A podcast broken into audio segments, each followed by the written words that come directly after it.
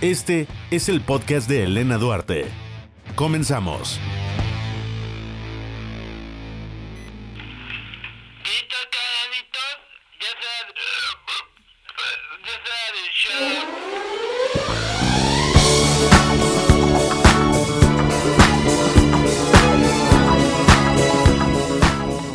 Uno no es lo que quiere, sino lo que puede ser. Con esta frase les doy la bienvenida a un octavo podcast. Estamos un poco consternados, estamos un poco como ¿qué? ¿Qué pasó? Porque obviamente para este podcast teníamos ya previsto hablar del 2 de octubre y hablar de todo lo ocurrido en Tlatelolco, pero fallece o se da la noticia de que fallece José Rómulo Sosa Ortiz, mejor conocido como José José, el pasado sábado. Entonces en el podcast dijimos sí o sí tenemos que hablar del príncipe de la canción. Hasta el momento no se le ha hecho pues ningún homenaje póstumo. Creo que no está tan padre todo este circo y comedia trágica que se ha hecho alrededor de la muerte de este señorón. Era un gran intérprete, un gran cantante. Nosotros solamente queremos hablar de lo bueno y de las cosas que nos dejó como legado el señor José José. Él nace el 17 de febrero de 1948. Él inicia su carrera porque, bueno, sus padres, José Sosa Esquivel era un tenor y su mamá era concertista de piano, así que él traía toda la vena artística, pero súper, súper fuerte. Y él inicia su carrera, por decirlo así, dando serenatas era como lo conocieron o como se dio a conocer primero, dando serenatas y más tarde se une a estos típicos ya café cantantes que había antes, eh, donde él cantaba jazz, bossa nova, empezó a tocar el bajo, el contrabajo, y es ahí donde Pepe Pepe inicia su carrera. En 1970, José José presenta, se presenta en el Festival de la Canción Latina, el cual pues era pues predecesora del Festival OTI, que era como muy conocido y, un festival al que todos admiraban y aspiraban a participar. Y él obtiene el tercer lugar con la canción del Triste, que era un tema escrito por Roberto Cantoral García. Sin embargo, la gente dijo, na, na, na. Para mí el triste es el ganador y la gente lo adoptó como el ganador de este concurso porque obviamente la interpretación de José José fue magnífica su registro vocal era impresionante y era una canción que a todos dejó boquiabiertos y todo el mundo se paró para aplaudirle y para recibirlo como la nueva estrella mexicana. En ese tiempo creo yo que los artistas eran totalmente completos, eran artistas o eran cantantes muy talentosos, con un gran potencial, con una gran voz. Y todos estos como Angélica María, Alberto Vázquez, Raúl Vale, Marco Antonio eh, Muñiz se pusieron de pie para aplaudirle al príncipe porque era innegable que el señor tenía un gran registro vocal y que era un gran intérprete. A José José se le bautiza, por decirlo así, como el príncipe de la canción, porque en 1976 él graba un último disco con RCA que se llama obviamente El Príncipe y esto hizo pues que todo el mundo le diera el título del príncipe de la canción. Posteriormente él firma con Sony y es cuando se lanzan estos grandes temas como Gavilano Paloma, Buenos días amor, El amar y querer, donde obtuvo discos de oro, discos de platino. Posteriormente lanza Volcán, Lo pasado pasado, Almohada, que por cierto, Lo pasado pasado es un tema de Juan Gabriel. Este señor vendió alrededor de 100 mil millones de discos se convierte obviamente en uno de los cantantes mexicanos, latinoamericanos más exitosos de la historia. Ha recibido pues nominaciones a los Grammys, ha llenado recintos que nadie más ha podido llenar hasta el momento. O sea, fue realmente un fenómeno, o sea, era un músico, un cantante, un intérprete al que todo mundo quería escuchar, todo mundo sabemos sus canciones, de alguna o de otra manera todos conocemos perfectamente las canciones de José José y no las sabemos de memoria. Desgraciadamente, tanta fama, tanto dinero, tanto de todo, así que realmente fue de todo y sin medida, porque el príncipe empieza con adicciones a la droga y al alcohol, llevándolo al límite, realmente al límite, porque llegó un momento en el que él se la vivía todo el tiempo alcoholizado y todo el tiempo drogado. Según cuenta en varias entrevistas, había momentos en el que él, por cubrir la agenda tan grande que él tenía, porque obviamente todo el mundo quería escuchar y ver al príncipe para poder asistir a todos sus eventos, desgraciadamente no de la manera correcta, y pues eso obviamente repercute en su salud y directamente en sus cuerdas vocales. ¿Por qué? Se dice que hay medicamentos que contenían cortisona, los cuales pues José José tuvo que tomar durante bastante tiempo y eso afecta directamente las cuerdas vocales, lo cual hizo que pues José José fuera perdiendo poco a poco su preciado instrumento, el cual pues era el que lo caracterizaba y era el pilar de su carrera qué triste y no puede pasar por mi cabeza, sí, la tristeza de alguien que se dedica a cantar y perder la voz. No, no me puedo imaginar eso, para mí es inverosímil. Creo que si yo perdiera la voz, que no me dedico a cantar, pero me dedico a hablar, sería un gran impacto en mis emociones y en mi pensamiento, ¿no? Y desgraciadamente les ha pasado a personas que aman cantar, ¿no? Como José José, Saúl Hernández, que ha tenido graves problemas en sus preciosas y hermosas cuerdas vocales. Y no me imagino, la verdad es que no me imagino para personas que su vida es cantar, el perder la voz, creo yo que ha de ser un gran impacto y un gran shock José José ha cantado en Los Ángeles, en Miami, en Puerto Rico, en Guatemala, en Costa Rica, en Brasil, en Argentina. Es conocido por toda Latinoamérica. En el 2003 es reconocido en el Paseo de la Fama de Hollywood por su música, por su trayectoria artística. Le dan su placa en el Paseo de la Fama convirtiéndose realmente en uno de los pocos exponentes de la música mexicana que pues se le ha hecho un reconocimiento de este tipo.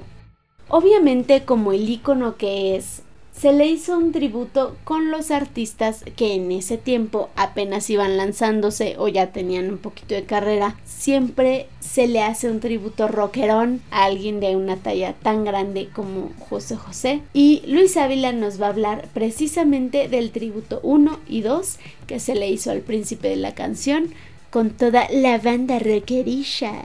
Así que vamos a escucharlo. Mi querida Elena, me da muchísimo gusto saludarte. Y sí, caray, se nos fue uno de los grandes intérpretes mexicanos con un manejo de la voz extraordinario y que así como ascendió y se mantuvo algunos años en el éxito, los excesos lo llevaron incluso a perder la voz, es cuando dicen, dejó de ser José José. Sin embargo, aún con eso y con lo melancólicas que resultan sus canciones, hubo quienes se atrevieron a hacer tributos, con arreglos con los que jamás pensamos escucharlas. Y aunque el mejor homenaje dicen que le podemos hacer al príncipe de la canción es escuchar sus canciones originales, bueno, pues yo hoy hablaré de estas recopilaciones.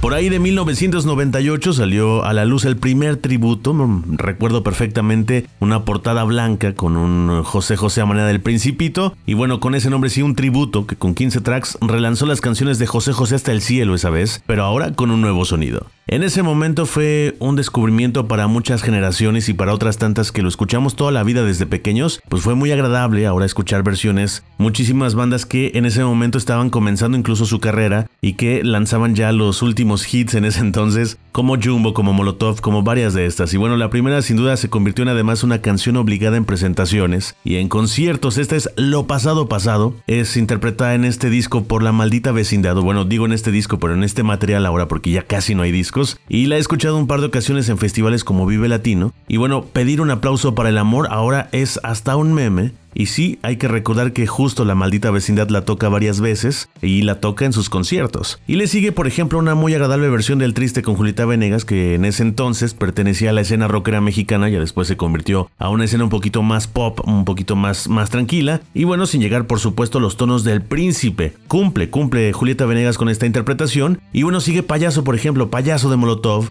Sin duda un nuevo sonido y hasta una nueva letra muy a su estilo y a esta época. Ya lo decíamos, un montón de canciones. Molotov, por supuesto, estaba en, en boga y yo recuerdo perfectamente que cuando salí de la primaria Molotov estaba súper arriba y por supuesto era imposible cantarlas en vivo porque pues todas las letras que tenían, todas las groserías. Y otra, por ejemplo, de las que más recuerdo, por lo bien que se escucha es Gavilano Paloma con La Lupita, esta extraordinaria banda que interpreta esta canción. Desde luego son de las más recordadas, al menos para mí, pues en ese momento un descubrimiento también preso con Alex Intec, que le hace un gran honor con un estilo en ese entonces alternativo, muy muy alejado, aunque no, no estaría tan lejos porque faltaba solamente un año para que escucháramos el Wonderam Dirum Dam y el Raka Chukuchaka, bueno, este tipo de canciones que después hizo Alex Intec. Y sin duda para mí, lo que sigue es la mejor del disco es eh, Amar y el Querer, con Azul Violeta. Y bueno, pues eh, ahí le siguen otras grandes versiones, Una Mañana con Café Tacuba, Si me dejas ahora con Leonardo de Lozán, el cantante de Fobia, Lágrimas con Pastilla, eh, una grandiosa Lo Dudo con Jumbo, y termina Lo que no fue no será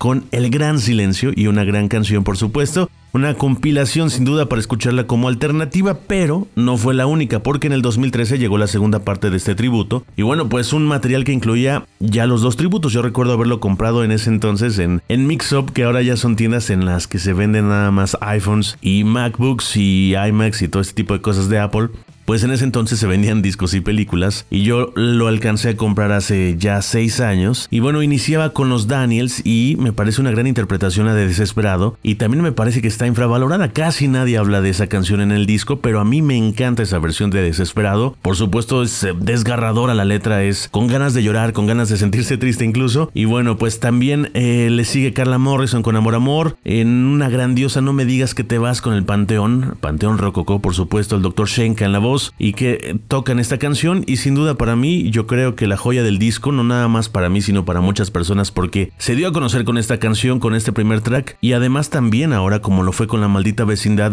es una obligada para tocar en los conciertos de DLD Mi Vida eh, esta canción se convirtió nuevamente en un hitazo en ese entonces. Y yo he escuchado a DLD un par de veces ya después de, de, este tipo de compilaciones. En algún festival allá en Puebla lo escuché y escuché esta canción y por supuesto es obligada, la gente se emociona, gritan, son canciones que recordamos toda la vida, ¿no? Le siguen buenas versiones de No me platiques más o Almohada con los Bunkers, sin duda son dos materiales que bien se pueden escuchar para darles ese twist a las versiones originales, en todos lados está José José. Y además, si esto le sumamos la polémica, bueno, pues sin duda lo vamos a estar escuchando mucho más tiempo. Así que con este, con estos dos, estas dos compilaciones, podemos darle ese twist, podemos escuchar canciones diferentes, podemos, sin demeritar las otras, por supuesto, escuchar las versiones nuevas, las últimas versiones. Y bueno, pues eh, aunque no me hayas preguntado, Elena, yo te voy a decir cuál es mi favorita. Mi favorita de José José es una que curiosamente no viene en los tributos, pero se trata de una tregua al amor. Vamos a darnos tiempo, un grito desgarrador para darse justo eso un tiempo. Y bueno, yo te mando un saludote, nos escuchamos en la próxima en el podcast de Elena Duarte. Muchísimas gracias Luis y la verdad es que sí, estos dos discos son muy buenos. Ahí habrá dos que tres canciones que la verdad no cumplieron mis expectativas o la verdad no me gustan, pero creo que la mayor parte del disco es muy bueno, es muy rescatable. Las versiones cambiaron total y absolutamente cada grupo, cada banda, cada artista la hizo totalmente suya y la volvió a construir. Y eso es padre, eso es padre de, de hacer un tributo, es tomar la canción, desbaratarla, hacerla como tú la cantarías, sin obviamente faltarle al respeto al artista. Y la verdad es que es un disco que me gusta, me gusta mucho. La de payaso de Molotov me divierte y se me hace una genialidad. Vamos a hablar ahora, desgraciadamente, pues de la muerte ya de el príncipe de la canción. Estos datos que vamos a dar son hasta el momento en el que se está grabando este podcast, son las últimas noticias que, que, hemos escuchado acerca del cuerpo del príncipe de la canción. La única noticia que se tiene es que Sarita, José Joel y Marisol hijos de José José, tuvieron una reunión en la cual pues ya como que quedaron, como que no sé si limaron las perezas, pero ya saben el paradero del señor. Todavía no lo han visto, pero al menos ya tuvieron contacto con Sarita y con Sara mamá. Ya hubo un acercamiento entre ellos, lo cual pues bueno, pinta que ya se van a limar las perezas y que el cantante va a poder tener ahora sí sus homenajes póstumos y todo lo que requiera. Sarita pues ha dicho que ella, Sarita mamá, ha dicho que ella va a tomar la última decisión con respecto al velatorio y todo lo que tenga que ver con el cuerpo de su esposo. Obviamente sabemos que el príncipe muere por pues el cáncer de páncreas que padecía. Esto es muy triste, Creo que al final de cuentas es triste que la muerte de alguien tan grande como pasó con Juan Gabriel se ennoblezca por este tipo de dimes y diretes y de rapiñas que creo que no, no es lo óptimo, ¿no? Porque al final de cuentas estamos hablando de un icono de la música mexicana, alguien a quien mucha gente admira, a quien mucha gente aprecia y llenarlo de toda esta tragicomedia creo yo no es lo justo. Obviamente en este podcast solamente queremos homenajearlo, darle las gracias a donde quiera que esté por todas las canciones, por todos los sentimientos, por todo ese legado que ha dejado eh, definitivamente por seguir siendo el príncipe de la canción por siempre. Porque creo que a final de cuentas nunca nadie va a reemplazarlo, nunca nadie va a acercarse al talón de José José pues solamente despedirlo a nuestra manera, esperando de todo corazón que todos estos chismes, que todos estos dimes y diretes terminen y se cierre este ciclo de la mejor manera, de la manera que un artista de esa talla lo merece. Y pues nada, este fue nuestro pequeño homenaje para José José. Muchísimas gracias por escucharnos. Recuerden que este podcast está en SoundCloud, está en YouTube, está en Spotify, está en todas las plataformas habidas y por haber. A mí me encuentran en Duarte Elena en Instagram, en Elena Radio en Twitter y en mi página de Facebook Elena Duarte. Al hombre de la voz bonita lo encuentran como arroba Luis Ávila E en Twitter. Nos escuchamos el próximo viernes. Adiós.